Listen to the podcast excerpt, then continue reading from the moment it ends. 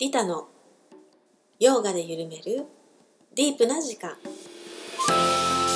の番組は R ヨガの提供でお送りいたします。シンガーソングライターでありヨガのマインドフルネスの指導者でもあるリタがお届けするマインドフルでハートフルな時間。ディープな時間を一緒に過ごしましょう。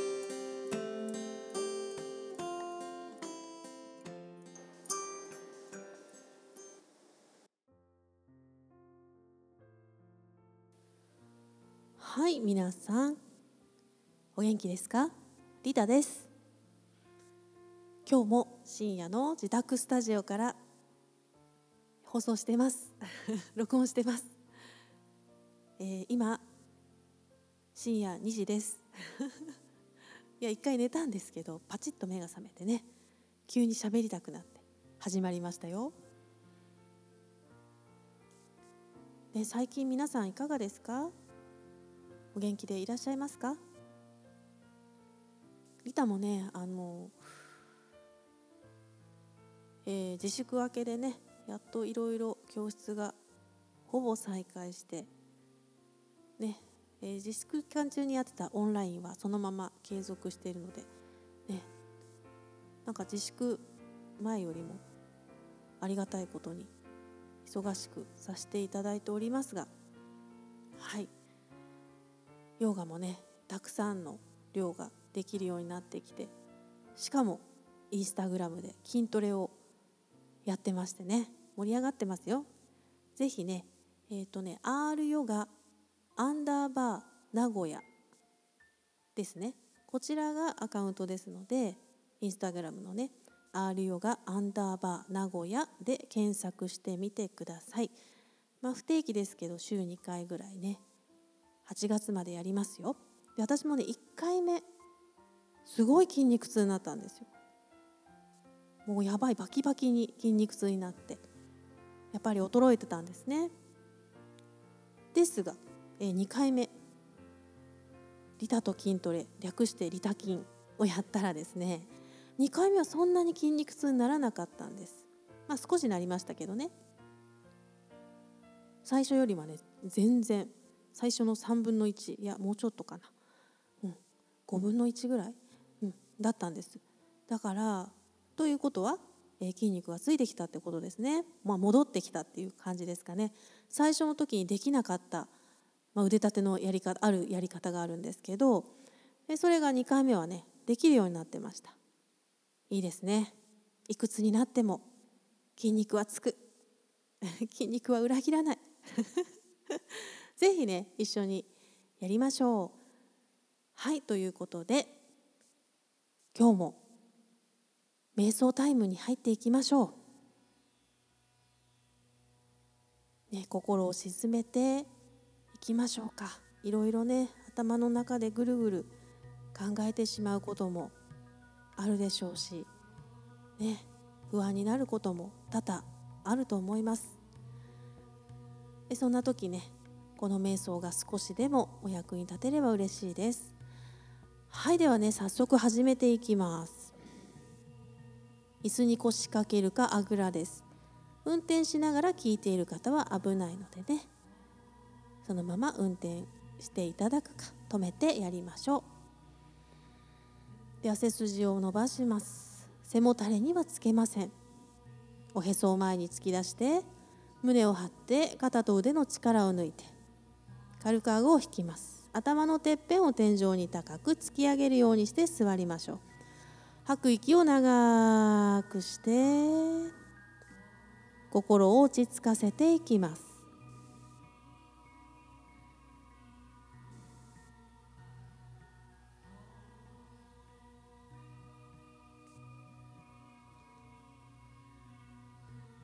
では今体の状態。心の状態を観察していきます。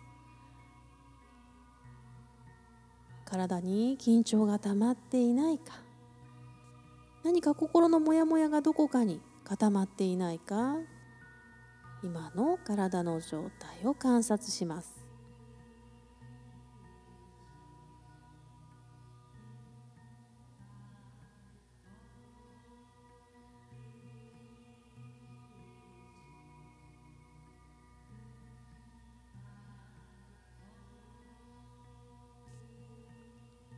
はいそれではお腹のあたりに注意を向けます。呼吸を繰り返すごとにお腹が膨らんだり縮んだりしています。息を吸うと膨らんで吐くとへこんでいきます。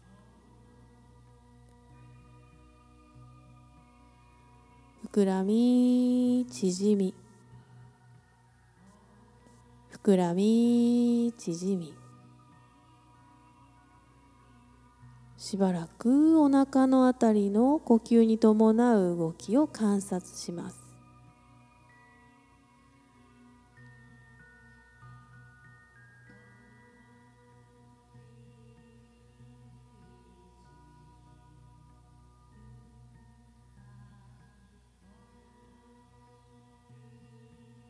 はい今度は鼻先のあたりに注意を向けます。鼻から空気が出たり入ったりするのを観察します。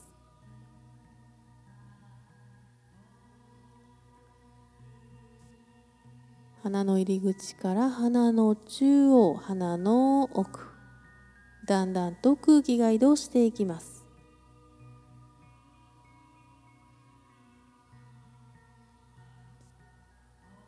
しばらく鼻先のあたりに注意を向けて呼吸を観察します。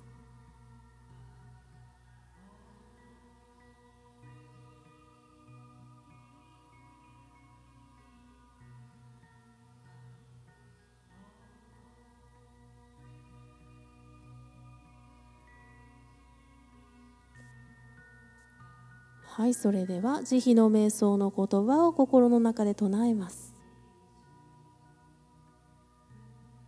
では自分自身に対して幸せを祈っていきましょう。では私の言う言葉を心の中で繰り返し唱えます。私が幸せでありますように。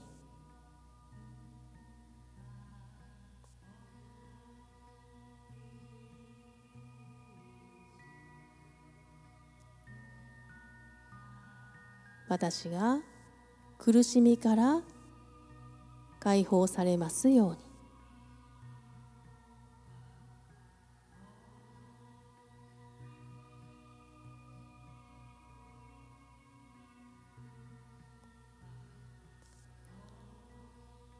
生きとし生けるものが幸せでありますように。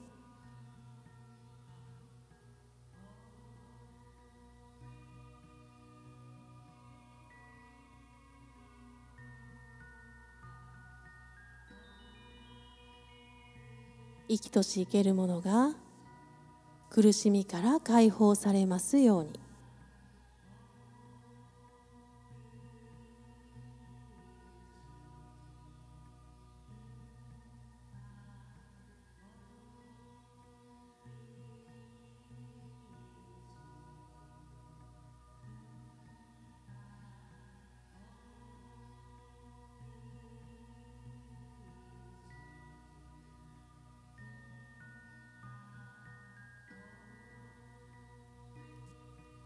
それではゆっくりと目を開けます。胸の前で合掌では今日の瞑想はここまでです。ありがとうございました。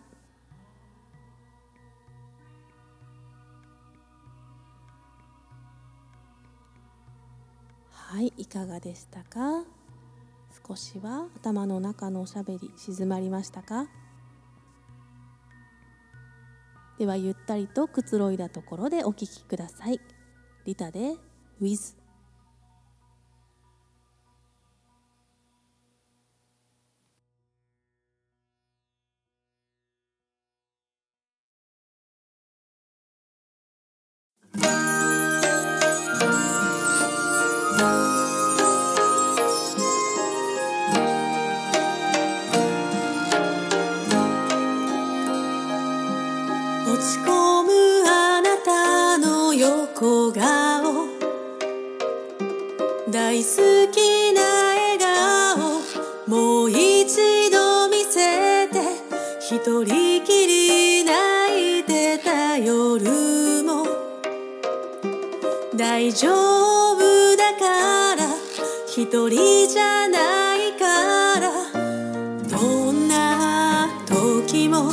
そばにいて祈っている幸せ。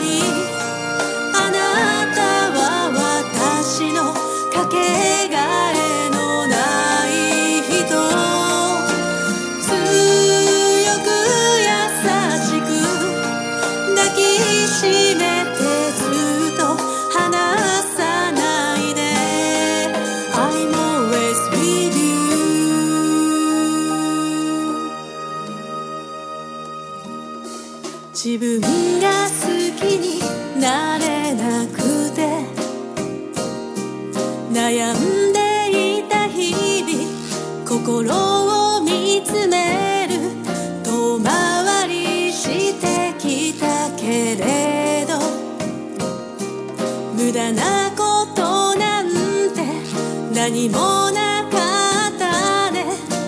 思い出して本当の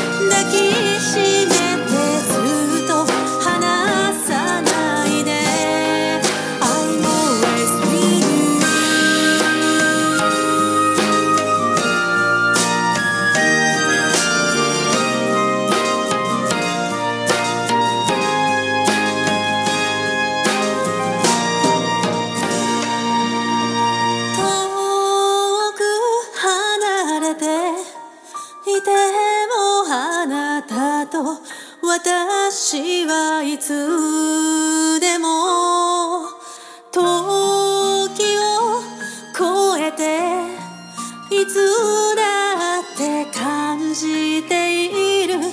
ぬくもり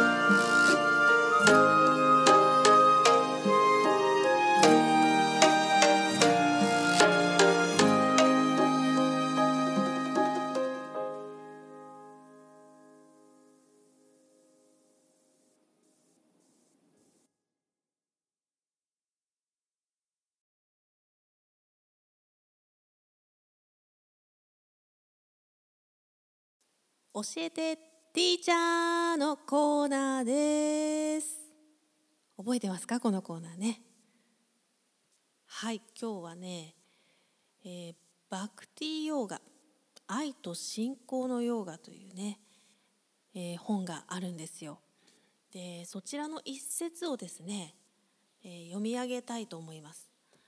まあこれからねいろんなヨガの本の、えー言葉をね紹介していけたらいいなと思っています。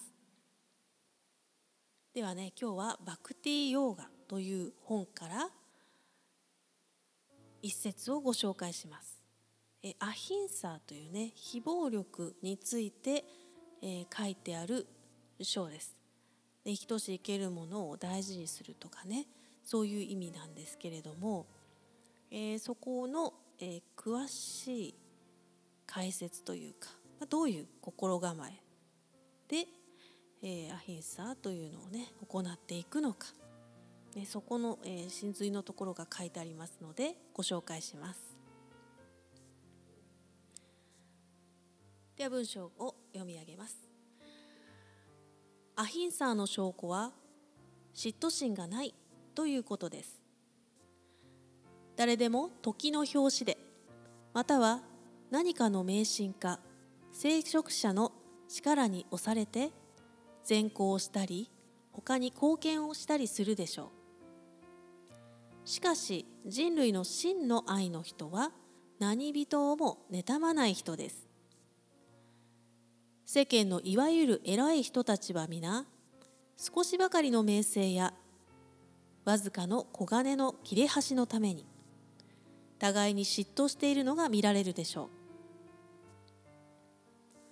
この嫉妬が心に残っている間はアヒンサーの完成には程遠いのです。牛は肉を食べないし羊も肉は食べません。彼らは偉大なヨギですか？偉大な不殺傷者アヒンアヒンサカーですか？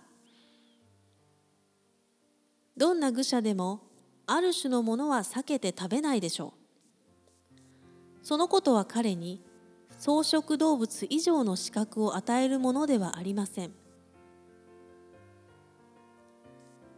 孤児たちを無慈悲にいじめたり金のために非常に悪いことをするような人はたとえ彼が野菜しか食べていなくても獣より劣っているのです。他者を害することはかつて心に描いたこともない人。自分の最大の敵の繁栄をも心から喜ぶことのできる人。その人はたとえ毎日豚の肉を食べて生きていてもバクタです。彼はヨギです。彼はすべての人のグルです。ですから私たちは形の上の修行は内面の清らかさの開発を助けるものとしてのみ価値があるのだということを常に覚えていなければなりません。外面的なしきたりに細かく気を使うことが難しい場合には内面の清らかさだけを保つ方がましですところが悲しいかな人も民族も宗教の真の内なる霊的な本質を忘れて機械的にすべての外の形に死に死に物狂いでしがみつき決してそれを話そうとはしないのです。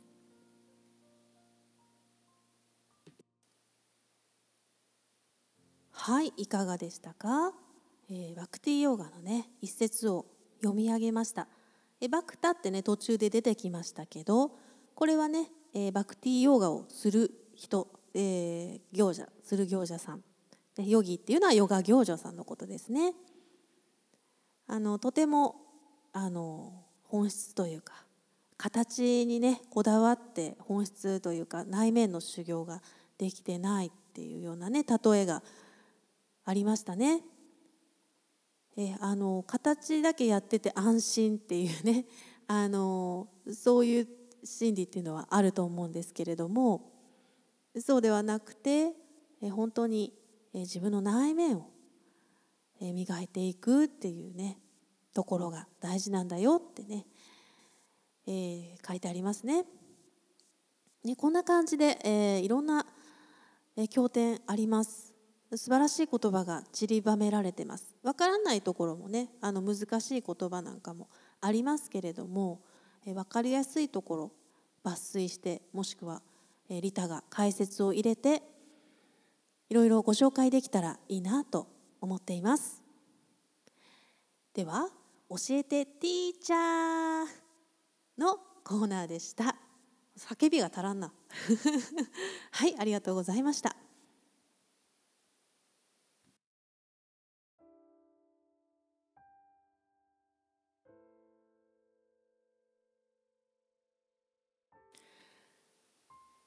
みんな教えてのコーナーです。始まりましたね新コーナー。あの先週先週かな？前回の時に、皆さんどんな映画がね人生に影響を与えましたかという質問をしましたところですね。いろいろと教えていただきましたよ。ね。ちょっと匿名が多いのでどんどんねタイトルと感じたこととねご紹介していきたいなと思います。でまずはね南極物語。おお懐かしい。私見たぞ。うん劇場で見た気がする。ご存知ですかね？南極物語。太郎と次郎の犬の物語、ね、それを子どもの頃に見て、まあ、衝撃だったっていう話をしてくれましたね。こんなことがあっていいのか。人生はなんて辛いんだ。こんな別れがあるのか。むごいなって歯がゆい、ね、そういうものを感じた。感動というよりはその何とも言えない歯がゆさ虚しさみたいなところを感じてすごい衝撃だったっていう話をしてくださいました。そうだよね。置いてかなきゃいけないんだもんね。うん犬をね。そうなのよ。あの動物ものはちょっともうねダメね。うん泣いてしまう。はいありがとうございます。あとねこれうん。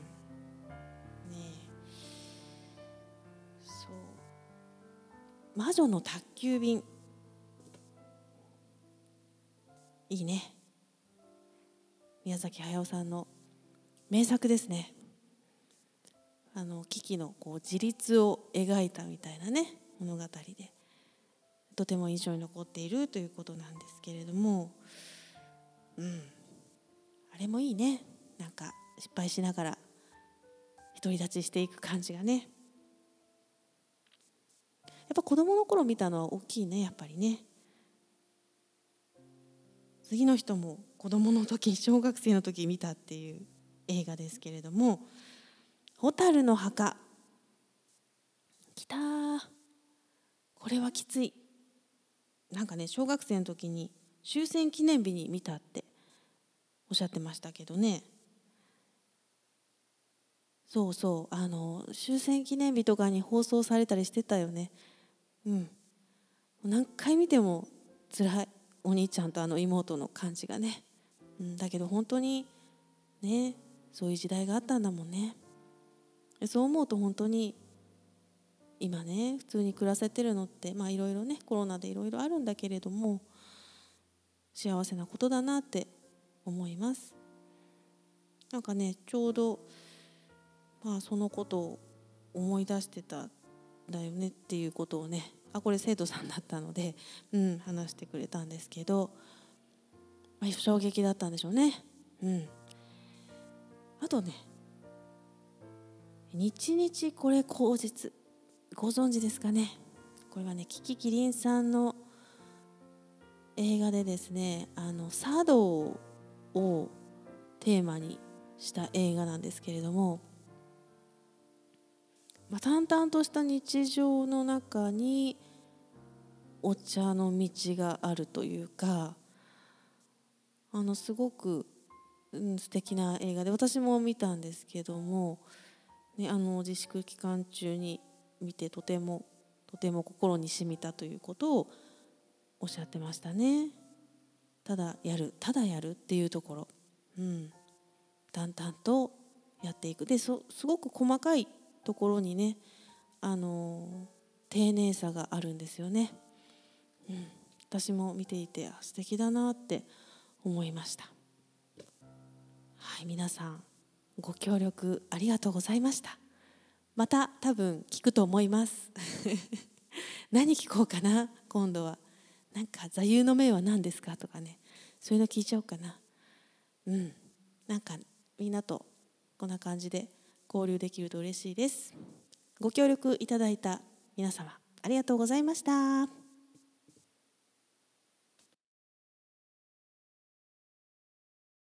でいろんな映画を教えてもらいましたね。みんなの心に残っている映画。いいですね。やっぱり小さい頃見た映画って大きいのかな？その影響力っていうのはね。そんなところでリタもじゃあ何にねあなたは影響を受けたのですかとね知りたい人もいるかな？そんなにない？でも話すね。えーとですねリタはまあ、ちょっとね告知のとこにも書いたりしたんですけどフェイスブックで、えー、影響を受けた映画の、まあ、本当に一番大きいのは「え、サウンド・オブ・ミュージック」っていうね映画です。ジュリー・アンドリュースが主演した映画ですけれども、まあ、ミュージカル映画ですね。これをですね中学校1年生か2年生の授業で音楽の授業で、えー、見たんですね。これが衝撃でですね。まあ、音楽の素晴らしさっていうのをね見せていただいたなという感じでそのマリ、まあ、主人公がねマリアさんっていうね女性なんですけどその方の、まあ、素敵さな凛とした女性というかですね。うん、あの強い強い女性というか女らしいんですけれども真の強さがあるというかですね。そして、えー、子どもたちの中で歌っているマリアさんを見てわこんな人になりたい。こんな人になりたい。マリアになりたい。と思ってそこからねサウンド・オブ・ミュージックの歌を、まあ、練習したり、まあ、英語を当時ね習いたてですけど中学生で。英語の訳を書いたりねノートにねしてましたね。その私が素晴らしいんですけれども、ね、あの有名なところではドレミの歌とかですけどねもうそれ以外に本当に素晴らしい曲がいっぱい挿入されていてであれが私の多分音楽の原点ですね。うん。それとねもう一個映画に関しては2本立てなんです。もう一つ私は映画でドハマりしたのがカンフー映画なんですね。意外？もうカンフー映画が大好きで。まあ20代ですね、えー、と会社の同僚に君は本物を知らないなみたいな。これを見なさい。みたいな感じで、えー、ご存知ですかね。ジェットリー。その当時はリー・リンチェだったね、えー、さんの、えー、カンフー映画のねなんかビデオを渡されたんですよ。これが本物だ。みたいな。本当だみたいな感じで素晴らしいそのカンフーなんですね。やっぱ彼は本当に大会で優勝したような人なんですよ。で、まあ、ジェット・リーという名前でハリウッドに進出したんですけどジェットっていうのはもう技が速いからなんですね。早送りとかじゃなくてもうそのもう技自体がもっと速くてだからジェットっていう名前でね、えー、ハリウッドに進出したんです。ご存知の方はいらっしゃいますかね？えっ、ー、とリーサルウェポン4とかねキス・オブ・ザ・ドラゴンとかねスピリット。あとねえっ、ー、とチャン・イーモ監督のね「ヒーロー」っていうのが良かったですね。ヒットしましたね。ちょっとここら辺はちょっとマニアックですけども、うん、あの何がいいのか何でそんなにハマったのかっていうとそのジェット・リーのね生き方が素晴らしいんですよね。まあ、寡黙なヒーローがもともと私好きなんですけれども寡黙な人が好きなんですけど 何ていうの一つに一生懸命やってる人が好きなんですけども、まあ、彼自体が本当に、えー、カンフーの達人であってでもかあのチベット仏教徒なんですよね、えー、ジェット・リーさんはね。で彼を通して私はチベット問題っていうのを知ったんですよ。こんなことがあるのかと中国でこんなことが起こっているのか？チベットはこんなことになっているのか？なんて理不尽なんだ、ね、初めてその問題っていうのをあのジェットリーを通して知ったんですね。そして、えー、やっぱりその問題でジェットリーも、ね、苦しんでいたしそして彼自身がね2004年のねスマトラ島沖地震に巻き込まれてね奇跡的に軽症で済んだんですよでもそれをきっかけにね彼が本当にあのボランティア活動というかねそういうものに目覚めて今はワン基金っていうのをやってるのかなすごいボランティア活動に、えー、専念していらっしゃるんですよ。であのそういう生き方そのものが好きで、うん、あの本当に助けてもらった。私が大変な時期にあの彼に助けてもらったな、うん、彼のカンフーを見てすっきりして もうドロドロな時代があったんですけど、うん、あの助けてでまたそのねチベットの教えとかをまた、えー、もう一度読んだりしてダライ・ラマ法王の本を読んだりいろんなあ講演会を聞きに行ったりねダライ・ラマ法王のねえ本当にジェットリーを通して、えー、いろんなものを学ばせていただいたということなんです。ね、出会いって不思議ですね。ね皆さんもどんな映画がね、えー、心に残っているでしょうかね。これから先もね素敵な映画はいっぱい作られていくでしょうけどもそうそうあのジェットリーさんが今度公開される「ムーラン」ってやつに久々に出るみたいですね。ずっと甲状腺の病気でねあの長いこと出てなかったんですよ。で、まあ、またちょっとごめんなさい。ジェットリーが長く語りますけどごめんなさいね。マニアックですけど。彼はねその、まあ、カンフーの映画やってるから結局まあ暴力的な映画に出ますよね。どうしても。まあそれを求められる。ハリウッドならなおさらですよ。ドッカンドッカンってやつ。でももう人を傷つけたくないんだって言ってもうそういうカンフーの映画に出ないって言ったんですよ。すごくないですかそれ。それでヒューマンに転身したんですよね。えー、っていう感じで。でそれがまた海洋天道っていうね自閉症の子供をシングルで育シングルで育てるお父さんの役で映画をに出演されたんですけどまたそれがとても良かったんですよ。うん、ジェットなあのカンフーは一切なしで子供を思う父親の愛をね描いたような映画でしたけどね、まあ、そういうところも本当に素晴らしいなって思ってます。はい。ということで皆さんの推しの俳優さんは誰ですか、ね、ということで、えー、教えてみんなじゃなくて みんな教えてのねコーナーが始まりました。また皆さんに何か教えてって言うかもしれませんのでその時またお話ししましょうね。ありがとうございました。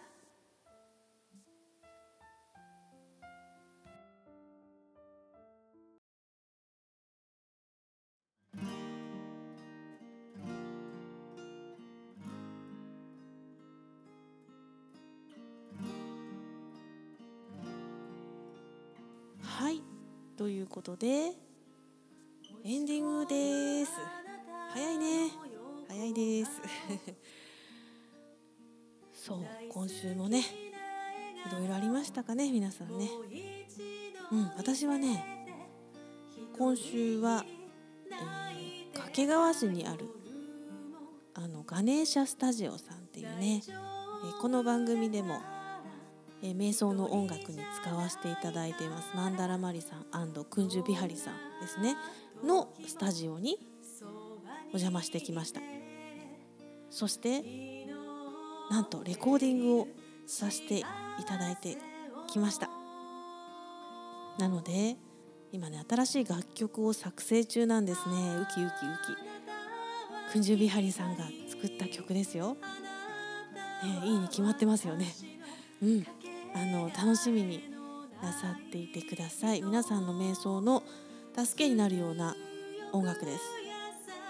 本当にねあのインドの古典音楽をベースにかっこよく作ってくれています。でそれにリタの声を乗せてどんな感じになるのかなってね今からワクワクドキドキしています。でね久しぶりに静岡方面行ったんだよね。で途中で浜名湖が見えてテンションが上がって 本当は掛川花鳥園も行きたかったんだけどもうねあの時間ないから行けなくてとりあえず浜名湖のサービスエリアに入って、えー、浜松餃子？あのもやしついてくるやつね。あれをペロッと食べてスッと帰るっていうね。また次回はゆっくり行ってみたいなと思ってます。ね。えー、そんなコーナーで1週間が、えー、終わりましたね、うん、また来週も素敵な1週間でありますようにお祈りしています。では最後に私からのメッセージです。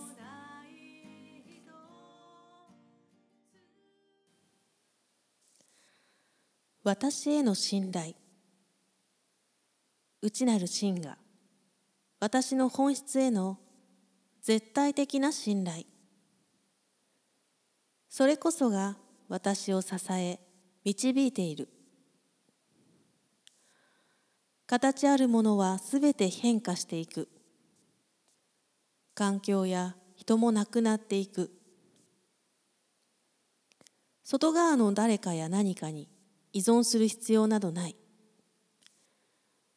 私がよりどころにするものは神であり阿弥陀様である本当の私。透明な風のメッセンジャーリタ。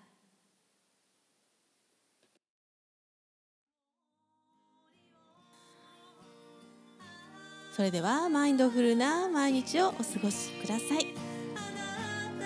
リタでした。ありがとうございました。またね。元気に過ごしてね。また深夜にやるよ。